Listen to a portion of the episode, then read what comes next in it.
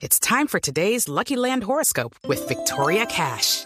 Life's gotten mundane, so shake up the daily routine and be adventurous with a trip to Lucky Land. You know what they say. Your chance to win starts with a spin.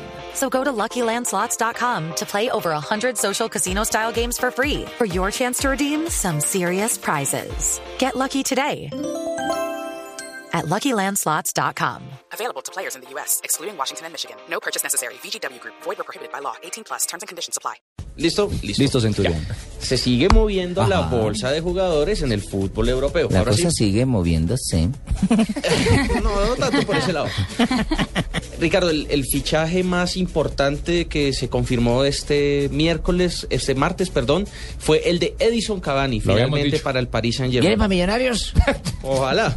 Pero por lo pronto va a jugar en Francia, va a ser compañero de Zlatan Ibrahimovic. Imagínese esa delantera Ibra Cavani. Claro que también Cavani. aparentemente con la llegada de Cavani se activa fuertemente lo del Manchester City Para para, Ibra. que Ibra, Ibrahimovic eh, vaya a la Liga Premier. Por lo pronto, el club francés pagó 65 millones de euros al Nápoles y confirmó pues este fichaje. Hay otro rumor por el lado del equipo parisino que es el del defensa brasilero Marquinhos de la Roma. Pagaría 35 millones de euros también para sustituir en un en cierto caso a Thiago Silva. Es un defensa central brasileño.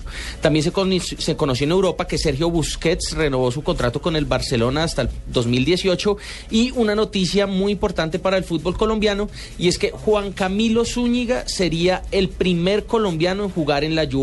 Esta mañana lo hablábamos en Mañanas Blue.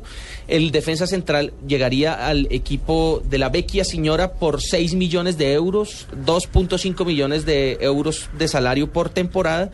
Y pues hay que tener, hay que decir que en el Nápoles no estaba contando mucho para el técnico Rafa Benítez. Rafa Benítez no tiene sus planes, es cierto, serían cuatro años de contrato para Camilo Zúñiga, el hombre de selección Colombia. Eso por el lado de las noticias internacionales. ¿Cómo se mueve el mercado en el fútbol internacional?